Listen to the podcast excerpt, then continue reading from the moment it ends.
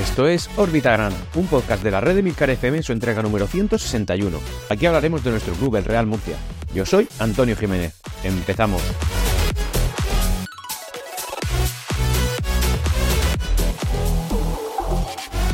Y hola, bienvenidos a todos una nueva semana, una gran semana según los resultados que se han dado ya no solamente, aunque de manera total, en la categoría, sino también, pues, en el, resultado que nos ha brindado el Real Murcia, con una victoria clara y contundente frente a la, Unión Deportiva Cornellá. Un equipo que, por cierto, a mí me, desconcierta un poco con sus escudos, ahora imagino que lo comentaré, pero bueno, en cualquier caso, un gran resultado. Un resultado que no se produce desde el año 2017, en el que el Real Murcia, eh, bueno, pues, pues eh, saca cuatro, cuatro goles de ventaja a su rival. Un partido que ha empezado como suele ser, eh, lo comentaré en la parte deportiva, pero bueno, como suele ser el Real Murcia, es decir, dejándose dominar, no controlando mucho, juego muy horizontal, nada atacante. De hecho, un tuit mío con la fecha de ayer, eh, eh, durante el transcurso del partido veréis mis impresiones justo antes, 30 segundos antes del gol. Unas impresiones que estaban siendo pues las habituales en lo que estábamos viendo, pero que luego que a partir del, gol, del primer gol que se ha producido en mediación de Dani Vega, pues ha cogido, en fin, otro cariz el, el partido. Así que, bueno, teniendo en cuenta el resultado que hemos tenido, contentos y dicho eso, pues vamos a empezar con el podcast, como no, como siempre, por la parte social. Esta semana también vienen algunos, eh, bueno, pues eh, noticias referentes al tema de Felipe Moreno y Agustín Ramos, aunque son cosas ya muy suaves que entiendo yo que son parte eh, digamos, organizativas, ¿no? Del día a día del club, en lo que, bueno, pues se, ahora empieza a sonar con cierta fuerza el hecho de, que, de lo que dijo Agustín Ramos, que abandonaría la presidencia y el organigrama del club, pese a que ahora mismo no es consejero, pero sí es presidente, aunque sin muchos poderes, que iba a abandonar el club y que, bueno, lo iba a dejar en manos de, del que Felipe Moreno estimara conveniente. Pero parece que se han producido ciertas conversaciones entre Agustín Ramos y Felipe Moreno, en torno al cual, eh, bueno, pues el empresario cordobés le pide al empresario murciano que se mantenga incluso eh, intentando mm, crear una nueva figura por la cual pues tenga ciertos poderes de cara a la organización ya, ya, bueno, y a la dirección del propio Club Real Murcia y que con ello pues le pediría a Agustín Ramos que se mantuviera ya no solamente en lo que queda de temporada en la presidencia del Real Murcia, sino que también en próximos años. Parece que la sintonía entre estos dos empresarios está siendo pues total, eh, pese a esa, no sé, esa diferencia tan abrupta que hubo cuando tras ese primer principio de acuerdo que no llegó a cuajar, que hubo hay una ruptura total y que bueno, que luego se fue fraguando, ¿no? La, reconciliación y que ha dado con Felipe Moreno como, como actual eh, máximo, eh, máximo accionista propietario del club del Real Murcia, bueno, pues tras todo eso parece ahora que son los mejores amigos y oye, nosotros que nos alegramos porque esas convulsiones ¿no? societarias que tenía el club en la dirección, en, en, en, la cabeza, pues ya no existen y por tanto podemos estar hablando más de deporte que de otra cosa. Y habréis notado también que es cierto que se habla casi siempre, exclusivamente ahora de deporte. Oye, eh, me gusta Mario Simón, no me gusta su planteamiento, eh, muchos empates, eh, mm, parece que no ganamos nunca, pero tampoco perdemos. Eso hemos estado hablando, esta semana. Y pueden haber, bueno, pues gente a favor y gente en contra de la actual dirección deportiva del club, pero no estamos hablando de todo el, entramado organizativo que tiene el Real Murcia. Por tanto, parece que la calma, la calma chicha, ya ha llegado y es algo que estábamos esperando con cierta ansiedad y que además, pese a que los resultados no están siendo todo lo que nos gustaría, aunque esta semana sí lo ha sido, pues parece que es eh, la noticia predominante. Así que, oye, nosotros que nos alegramos y que todo esto esté sucediendo de, bueno, pues de esta manera. Y más teniendo en cuenta que parece que han habido, se han activado, ¿no? También ciertos momentos de, de, presión por parte de, lo que algunos periodistas ahora llaman la esquina, ¿no? Que son, bueno, pues el grupo de Tornel y, y allegados, digamos, que son gente pues que parece que ahora están poniendo ciertas trabas a la forma de organizarse del Real Murcia al nuevo propietario. Eh, no sé yo hasta qué punto esto es cierto, porque Francisco Tornel ha hecho bastante bien por el Real Murcia, pero también es verdad que no tendría sentido que no fuera así, aunque también es verdad que son propietarios en grandes cantidades de acciones y por tanto, pues algo tendrán que decir, porque el Real Murcia no es propiedad solo de Felipe Moreno, sino que es propiedad de miles de personas, entre los que te encuentras tú que me estás escuchando, yo también, porque somos accionistas, pero sí que es verdad que hay ciertos accionistas que tienen mucho más peso porque han puesto mucho más dinero y entre ellos pues están eh, Tornel, está también eh, pues están todos los que, fin, pues todos los que sonan habitualmente o sonaban habitualmente. Andrés López, Higinio Pérez, fin, pues ya sabéis, toda esta gente. Así que bueno, pues tenerlo en cuenta. También, eh, bueno, pues Felipe Moreno parece que se ha estado moviendo en esta, esta, bueno, estas, estas semanas de cara a las administraciones públicas para intentar evitar otro descenso administrativo de cara a un posible ascenso que pueda haber esta semana. Pero esta temporada, ya, quisiera yo que fuera esta semana. Porque, eh, bueno, como sabéis, el Real Murcia pues, no cumple con ciertos ratios, o eso tenemos nosotros eh, en la mente, ¿no? Porque ya lo hemos sufrido. De hecho, estamos, como sabéis, en fútbol semiprofesional ya, pues prácticamente una década eh, a, razón de mm, haber descendido administrativamente por estos motivos. Así que imaginaos la tragedia que se podría producir en caso de que deportivamente volviéramos a merecernos mm, disputar eh, nuestro fútbol ¿no? en segunda división, en fútbol profesional, y que nos volviera a descender. Así que este es el primer eh, o el principal caballo de batalla que Felipe Moreno está llevando y que por supuesto tiene que solventar, porque si no, imaginaos el, drama que se podría ocasionar aquí. Yo estoy convencido que no hay, no debe haber problema con esto, porque si no, un, empresario no, va a arriesgar tal cantidad de dinero. Ya no me refiero solamente a Felipe Moreno, sino también antes que a él, a Agustín Ramos. Incluso si te pones a echar para atrás, pues como no, eh, por ejemplo, Enrique Roca o, muchas otras personas, o incluso Francisco Tornel, eh, pensando que esto ya no tiene salida. Así que, evidentemente, Felipe Moreno tiene que moverse en esa dirección, en lo que le toca, y por supuesto, pues en fin, parece que lo, que lo está haciendo. También eh, decir que en la, parte eh, perdón, en la parte administrativa del club, el Real Murcia se ha reforzado con Paco López, que es un gestor eh, de, bueno, ilicitano, nacido en Elche, y que tiene experiencia en el Ciudad de Murcia, en el Cartagena, el Cádiz, también en el Granada 74 en su época, y bueno, es una persona que parece que tiene bastantes contactos y que ayudó a profesionalizar la estructura del Cádiz en su día, y por tanto, pues bueno, pues Felipe Moreno empieza ya a rodearse de los suyos, del equipo que considera, pues, en fin, que considera más apto para intentar hacer más profesional al Club Real Murcia, que ya sabéis que Felipe Moreno eso lo ha recalcado en alguna ocasión, que no entiende cómo puede ser que no tengamos una zona donde entrenar, un tema que ahora sacaremos también, eh, que no entiende la estructura que tenemos así pues, como semi-amateur, ¿no? Siendo un club tan grande, con la afición tan grande en esta categoría tan baja, y es algo que evidentemente nosotros también sabemos que es una carencia de la que adolece nuestro club. Por tanto, eh, bueno, pues ir fichando a gente que tenga experiencia y que haya vivido esto en otros clubes, pues siempre está bien y por supuesto pues es necesario totalmente para nuestro equipo. También eh, parece que ya han salido a la, palestra ¿no? Eh, la ubicación de esa ciudad deportiva que el semimunicipal, que bueno, semimunicipal no, municipal, que el Ayuntamiento de Murcia ha ofrecido al Real Murcia y serían pues unos terrenos que, están justo detrás de la parte norte de la, eh, de la parte norte de la ciudad eh, concretamente cerca de lo que sería el IKEA, ¿no? Y concretamente serían los terrenos que están, lo, sabréis seguramente porque son los que están en la parte trasera del IKEA, es decir, en dirección contraria a Nueva Condomina, y eh, digamos que está entre el IKEA y lo que sería el KFC de esa zona. Ahí hay una, pues bueno, varios miles de metros cuadrados en los que el Real Murcia pues tendría a su disposición eh, esa parte para poder em, para poder ubicar la futura ciudad deportiva del Real Murcia, teniendo en cuenta que esa que está al lado del Leroy Merlin, ahí en la zona de, Nueva Condomina, pues parece que se queda pequeño para las aspiraciones, bueno, para lo que pretende eh, Felipe Moreno, y seguro que para un club tan, que, tan grande y tan poderoso como será y como es actualmente el Real Murcia, un, un club que, bueno, que tiene toda la proyección del mundo, por tanto, quedarse corto en algo así, pues puede ser algo malo. También es verdad que no parece una locura esa, la, la, cantidad de terreno que hay en esa zona, en la zona que, que, está entre el IKEA, como digo, y el KFC, pues no parece una locura de, terreno como para tener una ciudad deportiva gigante. Es decir, tampoco creo que ahí vaya a hacerse una especie de megaparque comercial donde el Real Murcia va a tener demasiados campos para los que va a necesitar. Es parece que es un terreno de un tamaño razonable, ¿no? Dentro del sentido, del sentido común. Y ya, pues eh, como habéis visto, así de rápido ha sido el tema de la parte social del, Real Murcia, porque no se está desprendiendo prácticamente ninguna noticia. Así que ahora pues nos queda hablar de lo que nos gusta, de deporte, de, de, no complicarnos la vida, de oye, ganamos o perdemos o pase lo que pase, seguimos con nuestro Real Murcia, pero económicamente pues tampoco tenemos mucho que decir. Así que oye, y yo que, yo que me alegro.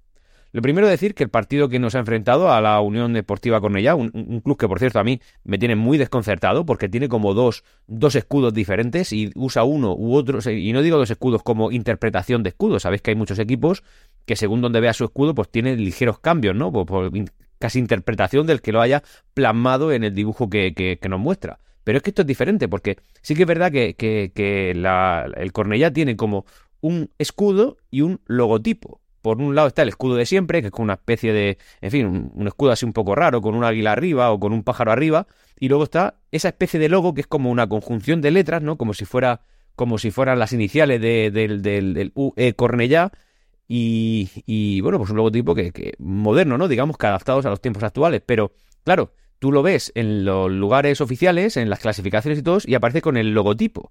Pero luego en las camisetas lucen en lo que sería el escudo. Pero es que resulta que en el partido que les ha enfrentado al Real Murcia en esta jornada, pues es como que los jugadores llevaban el escudo y el portero en concreto el logotipo. O sea, jugaban con dos escudos diferentes en el pecho. Una historia. Y esto ya lleva siendo varios años. Yo pensaba al principio que era porque, bueno, esa adaptación a los tiempos modernos de su escudo, ¿no? Esa nueva reinterpretación era la que iban a aplicar. Y que a lo mejor el primer año, como son equipos modestos, pues no les había dado tiempo a plasmarlo en todos los soportes que pudieran tener. Pero no, no, es que pasados años, pasados dos o tres años después de, aquel cambio de escudo que yo a en su día, pues eh, veo que siguen manteniendo, siguen manteniendo los dos escudos. Y, ya te digo, de manera oficial es como el logotipo, luego las camisetas el escudo, y según en qué partido, en portero usa uno o usa otro. Una historia, ¿eh? A mí la verdad es que me tiene un poco desconcertado porque yo soy de estos raros que, que les gusta ver los escudos de los equipos y me gusta recrearme y ver los detalles y no sé, pues una manía que tengo. ¿Qué quieres que te diga? Me, me encanta ver los escudos y yo tengo pues mis propias opiniones y me llama la atención esto. Bueno, como digo, este partido que, enfrentaba, que nos enfrentaba al Cornellá ha sido un partido inédito, eh, al menos en tierras murcianas. ¿Por qué? Porque solamente ha habido un enfrentamiento previo contra el Cornellá y fue en la primera vuelta de esta misma temporada en eh, el estadio, eh, en el estadio en RCD Stadium, ¿no? en el estadio del Español, que es donde juega sus partidos como local, la mayoría, en la mayoría de las ocasiones el, el Cornellá. Y en ese partido, pues empatamos a cero. Yo recuerdo aquel partido. Y eh, bueno, pues como digo, este partido ha sido pues el inédito en, Nueva Condomina, la primera vez que vemos al Cornellá. Y oye, pues nos vamos a llevar un grato recuerdo de, lo sucedido en la jornada, en la jornada de hoy. El partido que nos enfrentaba pues eh, al, Cornellá nos tenía a varios jugadores que no podían disputar por sanción. Como sabéis, hubieron dos, dos expulsiones en, la, en el partido anterior. Y estos eran Alberto López, Alberto González y también Iván Casado, que al cumplir eh, sanción, pues no podían, no podían disputar su, su partido. Se han dado lugar en el Estadio Nueva Condomina, eh, en el Estadio Enrique Roca, 12.445, siendo una de las, mm, diría que tres entradas, la tercera mejor entrada después del partido contra, que, bueno, que reunió a casi 28.000 personas eh, contra el Barça Athletic y también el siguiente partido que, que, reunió a 16.000 a 16 personas. Este 12.445, una entrada más que digna, más o menos dos cartagonovas. Y, y bueno, oye, pues genial, 12.445. La verdad es que podrían haber sido más, pero realmente seamos objetivos. Es un dato muy bueno para estar en primera federación y son datos que están por encima de lo que muchos pensábamos a principio de temporada. El número de abonados y, como no, en media de asistencia, que rara vez bajamos de los 10.000 de los 10.000 asistentes. Y eso son cifras que, hombre, los que llevamos ya un tiempo acudiendo al estadio, eh, al estadio a ver al Real Murcia, sea la vieja o la nueva condomina, pues son cifras más que dignas. Hemos visto partidos de 3.500 personas y menos. Y hemos visto eh, cifras medias de 6.000 o 7.000. Hombre, esto es casi el doble, me parece que no está nada mal. Así que, en fin, pues son, son datos muy dignos y que yo creo que, que son para, para disfrutar, cómo no. Y ahora vamos a hablar del, del, partido, un partido que, bueno, pues que nos ha enfrentado, como ya sabemos, al Cornellá, que ha reunido a todas las personas que ya he comentado, y que, eh, bueno, se ha disputado en la matinal del día de ayer, de domingo. Un partido que ha empezado, pues como viene siendo habitual para el Real Murcia, es decir, un juego que yo ya me empezaba, la verdad es que empezaba a sentir cierto hastío, y de hecho eh, lo digo porque, porque el juego no era para ganarle a nadie. He estado leyendo por redes sociales que el Murcia lleva varios partidos mereciendo la victoria y tal, y hombre, yo tengo que decir que soy de esos que, piensa que no estoy de acuerdo. Sí, pues hombre, alguna otra ocasión más que el rival hemos tenido. También es verdad que se presupone que los aspirantes al ascenso somos nosotros, no los rivales, pero sin, sin conseguir un mérito es suficiente como para ganar los partidos que no hemos ganado. Así que, oye, tenemos que ser objetivos e intentar ver, como he dicho varias veces, los problemas. Incluso yo planteaba en el, órbita gran anterior que a lo mejor la calidad de los jugadores no es la que nosotros presuponíamos y que quizá el problema era otro, pero por suerte, en el partido que nos ha enfrentado con ella, eso se ha disipado. Es un duda que se ha disipado porque los jugadores lo han podido, eh, en fin, eh, han podido demostrar lo, contrario. También os digo que el mérito de los jugadores viene acompañado por el demérito del Cornellá, que ha sido uno de los peores equipos que ha pasado por la, por la, que ha pasado por, por nuestro estadio. Eh, de tal forma manera que, por ejemplo, eh, prácticamente no ha tirado portería, cuando lo hacía, lo hacía de manera tremendamente errática, eh, que tenía yo la sensación, ¿no? Que desde el minuto uno prácticamente vinieron a perder el tiempo. Minuto uno, ¿eh? No estoy exagerando, esto es literal. Han habido varias jugadas, sobre todo auspiciadas por el portero del equipo rival, que, bueno, que, que ya se, se, se, se atisbaba que no había manera de que empezaran a jugar bien, es decir, que empezaran a arrancar, que iban ya haciendo por lo que suele hacer un equipo que va ganando de chiripa en el minuto 90 o en el minuto, perdón, en el minuto 80 o minuto 70, que empiezan a perder tiempo. Bien, pues eso extrapolado al minuto 1 de partido, por tanto, el Cornellá, bueno, espectacular, ha sido, mm, honestamente, no el peor equipo, porque me estoy acordando todavía del final del Atlético de Bilbao, pero, pero por ahí anda, ¿eh? Por ahí anda, un equipo bastante, bastante malo. Y eso sumado a que nosotros pues tenemos más calidad de plantilla que teníamos muchas macanas, que, que teníamos la necesidad ¿no? de, conseguir un resultado mejor, bueno, pues ha dado como resultado lo que ha pasado, el 4 a 0. También os digo que tras el primer gol, que venía eh, precedido de un penalti fallado por Pedro León, uno de los peores penaltis que yo he visto tirar nunca, eh, no sé, al principio parecía que ese portero que venía a perder el tiempo, pues había intentado poner nervioso a Pedro León, ¿no? Pero bueno, pues parece que lo ha conseguido porque Pedro León tiró, un eh, tiró el penalti de una manera así un poco eh, floja, centradita, a media altura, sin que supusiera mucho, mucho esfuerzo para el portero, que con nada más tirar Pedro León se había lanzado hacia la derecha, pero con muy poca fuerza y el balón como iba centradito al centro, pues con los pies lo ha parado. Luego en el rechace, pues parecía que Murcia podía marcar por, en fin, por, porque Pedro León llegaba, pero al final, bueno, pues otros rivales que yo tengo la sensación de que se habían entrado en el área justo antes de que Pedro León lanzase, es decir, antes de tiempo, por tanto debería haberse repetido, pero bueno, en cualquier caso, eso ha pasado y, Pedro León lo ha fallado. Y no pasaba nada, la verdad es que yo en ese momento me sentía pues, mm, pues, ciertamente hastiado porque estaba viendo lo que estábamos viendo hasta ese momento y encima nos viene un penalti y no somos capaces de aprovecharlo, por tanto, yo ya me sentía un poco cansado, tengo que decirlo, lo digo así. De hecho, en el tuit ese que he mencionado antes, pues os podéis fijar, es curioso, pero estaba yo diciendo eso y luego nada, 30 segundos después de, de, de, de ese tuit automáticamente, como no, el primer gol del Murcia y ya a partir de ahí, pues bueno, pues el Real Murcia se ha venido arriba. Eh, han sido goles que ha marcado Dani Vega en dos ocasiones, Aguza y Ganet, goles que nos han servido para, para mm, conseguir una victoria lo suficientemente abultada como para, gracias a que al colaboraje general, entrar de nuevo en playoff, es decir, la clasificación, y a falta de que nuestro rival, eh, justamente por debajo de la clasificación, juegue su último partido, que fue suspendido por el tema de un fallecimiento en directivo suyo, bueno, pues el Real Murcia vuelve a entrar en playoff, aunque, como digo, a falta de conocer el resultado que coseche la Morevieta en su partido que eh, no ha disputado, porque tiene uno menos. Por tanto, eh, seamos objetivos, seamos realistas, el Real Murcia tiene los mismos puntos que la mayoría de equipos de playoff, Está cerca del segundo y ya no está lejos del, primero, aunque bueno, las distancias con el primero siguen siendo grandes porque, porque el Eldense no ha fallado. Pero en cualquier caso, bueno, digamos que estamos en esa pomada. Y luego hay un equipo que está un poco por debajo y está pululando, ¿no? Pululando los puestos, intentando leerlo. Es como, como el, como el tapado, que es la Sociedad Deportiva Logroñés, que parecía que nadie, pero bueno, que no iba a conseguir nada, pero parece que pues, no se aleja, no se aleja. Es como que está a rebufo del resto, pero cerca y ya todos los demás, pues por supuesto no aspiran a, o al menos por el puntuaje que llevan actualmente, difícilmente aspirarán a entrar en playoff. Así que el Real Murcia está bien posicionado realmente. Lleva muchos partidos sin perder y tenemos que tenerlo en cuenta. De todas formas, yo es que me voy un poco por las ramas de Valencia, porque como digo, estaba comentando el partido. A partir del gol, el primer gol que ha marcado Dani Vega, un gol, bueno, pues en el que, como no, ha intervenido Pedro León. A partir de ahí, pues ya el Real Murcia prácticamente ha hecho un monólogo.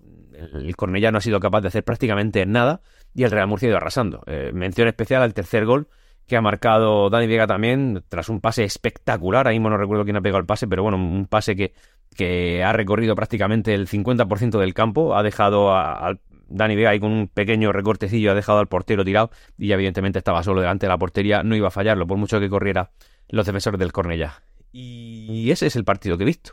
Un partido en el cual el Real ha tenido dos partes, los primeros 30 minutos hasta juntos después del penalti errado por Pedro León y luego posterior al Real Murcia que me gustaría ver cada partido, es decir, un Real Murcia valiente.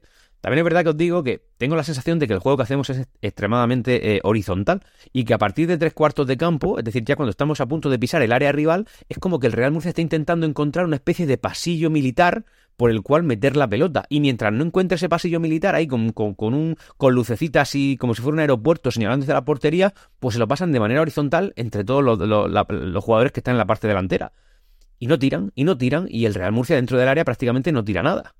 Y de hecho el, último gol, obra de Pablo Ganet, ha sido como no fuera del área, y los otros han sido, pues bueno, pues digamos que un pase de la muerte de Pedro León, este que he comentado, el tercer gol, que ha sido un pase espectacular, y, eso, pues eso es lo que, lo que he visto. Así que yo quiero ver al Real Murcia de los últimos 60 minutos, de los últimos 60 minutos del partido, y ese es el Real Murcia que eh, sería capaz de llevarnos a segunda división. Y esto ha demostrado que, eh, bueno, pues que Mario Simón sabría hacerlo, que estos jugadores tienen la calidad para poder hacerlo. Y que pese a que al rival ha sido proclive, ha, dado pie a ello, pues hombre, tenemos que ser más, más conscientes de, cuál es el objetivo y jugar un poquito más así todas las veces. Aquí incluso Dani Romero ha tenido un buen papel que, aunque pese, a que no ha mojado, eh, bueno, pues ha formado parte activa de algún gol y que ha estado también ahí, pues peleón, que es como tiene que ser y como se le espera a un delantero. Le falta el gol, le falta el gol, digamos que ha marcado muchísimos más goles fuera del Real Murcia que, el, que dentro del Real Murcia esta temporada, pero bueno, en cualquier caso, como digo, pues ha sido un partido que ha sido fructífero y que creo, en fin, que, que, hace justicia a lo que se ha visto en el terreno de juego. Y eso da como resultado una clasificación que ya va pareciendo pues un poquito más interesante. Y como ya no quedan muchas jornadas, diría que quedan, ¿no? Eh, mm, pues os lo digo ahora mismo. Si somos 20 equipos, son 19, pues 28, 38 jornadas máximo, por tanto quedan 8 jornadas de liga. Y en 8 jornadas se pueden hacer muchas cosas. Por casa puede, tiene que pasar el Lense y el Castellón. Eh, de hecho, el, próximo partido que será en casa es contra, bueno, es contra el Atlético Baleares. Ahora vamos a, a, Unión, a, a, Irún. Después viene el Baleares. Después vamos a, Pamplona contra la Sosuna B. Viene el Intercity. Em, vamos a Morevieta. Ojo con ese partido. Bueno, cuidado con las últimas cuatro jornadas que tiene el Real Murcia, que son eh, en casa de la Morevieta, luego en casa contra el Castellón, después del Alcoyano, que entendemos que ahí el Alcoyano en ese momento pues ni, ni sufrirá ni padecerá, pero es que el último partido es contra el Dense. Yo creo que si fuéramos capaces, las claves están en, la, en, la, en, la, cuarta, en la cuarta última jornada, ¿vale? Contra la Morevieta y en la antepenúltima contra el Castellón, y ahí tenemos el playoff. Ahí lo tenemos. Esperemos que cuando nos plantemos contra el Castellón, pues ellos ya prácticamente lo tengan hecho y nosotros estemos cerca, por supuesto, cerca, metidos, quiero decir bien metidos, para que el Castellón no se juegue mucho en casa, pues oye, pues puede ser un resultado bonito. Y, luego ya que el Dense lo tenga hecho ahí, porque, en fin, yo creo que tenemos que ser objetivos, eh, pues no vamos a ser, no vamos a ser desgraciadamente líderes esta, esta, esta, esta temporada. Así que vamos a hablar de la clasificación. Eh, bueno, primero vamos a comentar los resultados que se han dado entre el día de antes de ayer y el día de ayer en, en Primera Federación, los cuales han sido Alcoyano 1, Amorebieta 0. Esta derrota nos ha venido, pues, en fin, de lujo. Nastic 0, Lanucía 0. Athletic Club B, que ha ganado 1, Osasuna B 0. Barcelona B 2, que iba ganando 2-0. Atlético Baleares 2, al final empatado. Real Unión 1, Numancia 0. Real Murcia 4, Cornellá 0. Real Sociedad B 1, Salvadel 1. Calahorra 0, Sociedad Deportiva Logroñés 1 en el minuto, pues en fin, 89 91, fin, al final de la, del partido, que nos habría venido de lujo que este equipo no ganara para que no siguiera la estela del Real Murcia.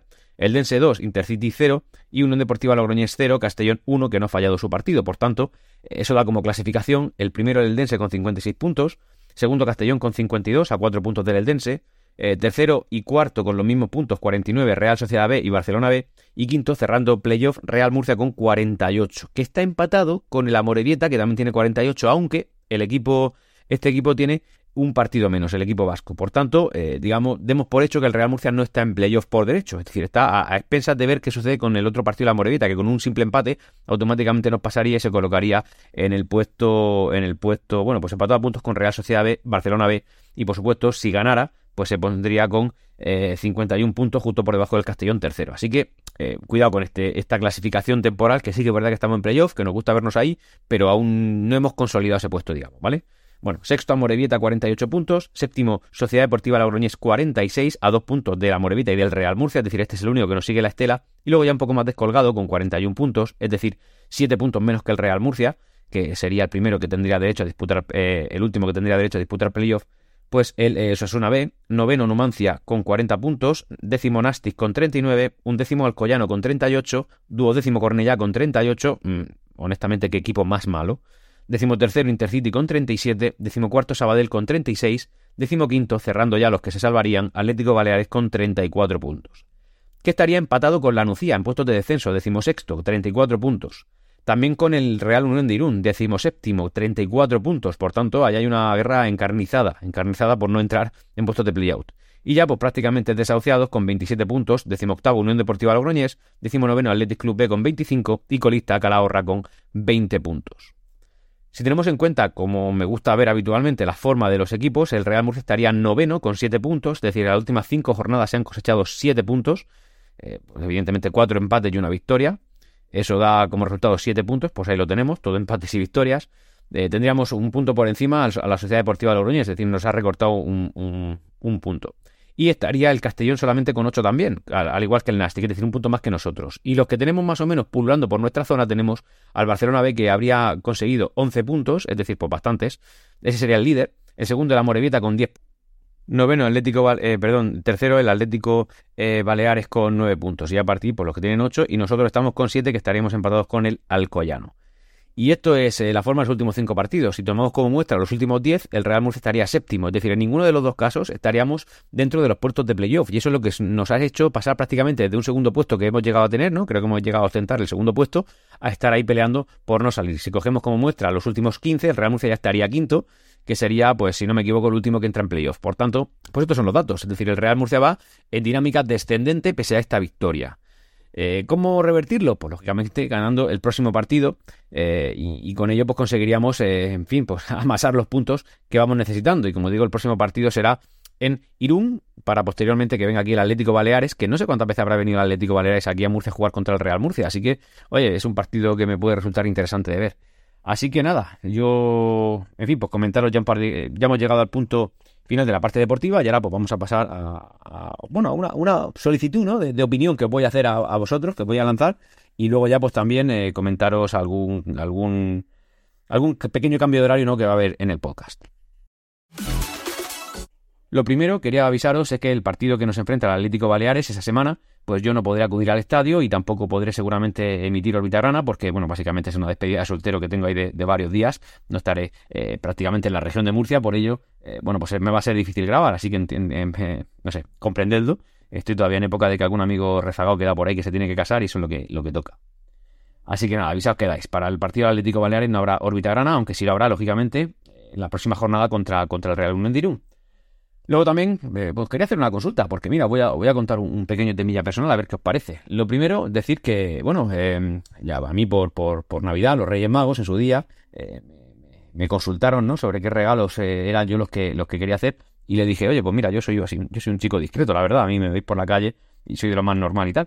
Pero sí que es verdad que dije, pues me haría ilusión, ¿no? Hacerme un pequeño tatuaje, y es así, de, con, cosas para mí muy representativas. Son concretamente tres cosas, las iniciales de mi hijo y, como no, una cosa que me ha marcado a lo largo de mi vida, que es el escudo de mi Real Murcia. O sea, que eso está decidido. Está decidido. Está decidido que me lo voy a poner. Está decidido que va a ser en blanco y negro. Lo que no está decidido del todo, y aquí os pido opinión a vosotros, a ver qué os parece, es la ubicación. Por un lado tenemos la que para mí es mi preferida, pero también es verdad que es la que en donde menos se va a lucir, que sería pues donde iría el escudo en caso de ponerse una camiseta, es decir, en el pectoral izquierdo, digamos, ¿no? Que es donde iría el escudo en caso de llevar una camiseta puesta. Pros y contras. Pros, me han dicho que ahí se envejece, envejece más la zona. Yo no sé qué deciros. No, no tengo mucha noticia de esto. No, no, no creo que sea tanto así. Pero bueno, que, que eso envejece peor que en, otro sitio, en la otra opción, que ahora os comentaré. Y también, pues por, por otra parte, es que yo sí me lo pongo porque me gustaría lucirlo, que se viera, y lógicamente eso se vería en las contadísimas ocasiones que yo me quito la camiseta en la playa, porque no se vería de otra forma. Eh, de manera pública, quiero decir. Y además yo en la playa soy, soy un ser de, sombra, a mí me gusta mucho el techo, e ir a la playa muy poco. Por tanto, digamos que eso sería una cosa muy íntima, que sería solo para mí. La opción 2 sería un gemelo. Es decir, en el gemelo, en la parte de atrás, es un lugar que me gusta menos, pero sí que es verdad, pues que, bueno, se vería en muchas más ocasiones, porque sí que es verdad que en verano, pues yo suelo ir con pata corta, por tanto, se vería bastante y la verdad es que, no sé, me, gusta lucirlo por los lugares de la región y que la gente pueda, en fin, pues presumir de mi escudo, de lo que me ha marcado tantos años de mi vida. Así que, bueno, os pido opinión, qué, os parece lo, que os digo. Por favor, contestármelo por Twitter o por el canal de Discord. Eh, recordad Orbita Grana y el canal de Discord, pues tenéis, eh, tenéis el, enlace en la entradilla del podcast, siempre lo comento. Y nada, pues ya me decís vosotros lo, que opináis. Y ya, pues antes de terminar con el, con el podcast, pues comentar eh, las pildoritas, ¿no? Lo que suelen ser siempre noticias que no están relacionadas con el Real Murcia, pero que de una manera directa o indirecta pues nos afectan. Y en este caso es decir que Pablo Ganet ha disputado este partido, de hecho ha marcado un gol, como bien sabéis, y ha venido de eh, ha venido justo después de haber abandonado por la concentración con su con Guinea Ecuatorial, con su selección, que ha vuelto a ser ha sido convocado.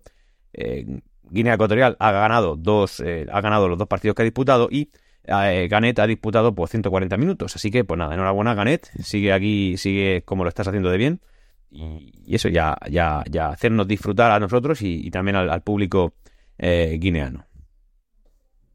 Y ya para terminar el podcast, bueno, pues hablar un poquito del tema de los, en fin, estos nuevos equipos con nuevas fórmulas que vienen a inventarlo prácticamente todo. Y es que eh, hay un fondo soberano, Dubaití, que iba a aportar en teoría 3,6 millones de euros en el Intercity, ¿no? Era prácticamente pues todo el sustento, ¿no? Del presupuesto que el Intercity iba, iba a tener esta temporada y eh, bueno, pues no aparece, no aparece ese dinero y no aparece ese fondo soberano. Por tanto, el Intercity económicamente pues empieza a tener un agujero muy gordo porque, como sabéis, al igual que el Eldense, han, han eh, invertido cantidades ingentes, casi casi que indecentes de dinero para poder competir en primera federación y también, como no, pues intentar el asalto a segunda división. Y bueno, pues son equipos que, como sabéis, están topados, pero eh, la experiencia nos dice que este, estas fórmulas pues acaban bastante mal con los equipos que lo llevan o haciendo de una manera brutalmente rápida y, generan ingresos de manera endémica, cosa que es muy difícil para equipos con poblaciones tan pequeñas o con tan poco arraigo como el Intercity,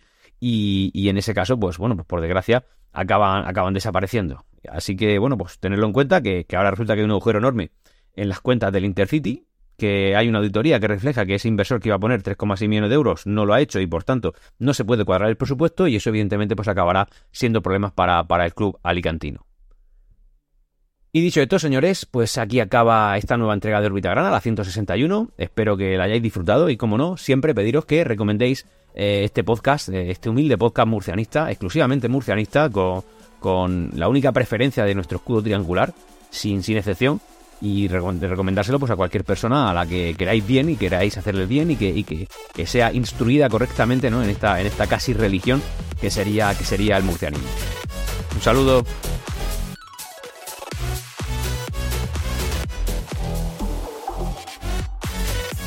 Hasta aquí Órbita Grana. Puedes ponerte en contacto conmigo a través de Twitter en arroba Grana y también en Discord en emilcar.fm barra Discord. Hasta pronto.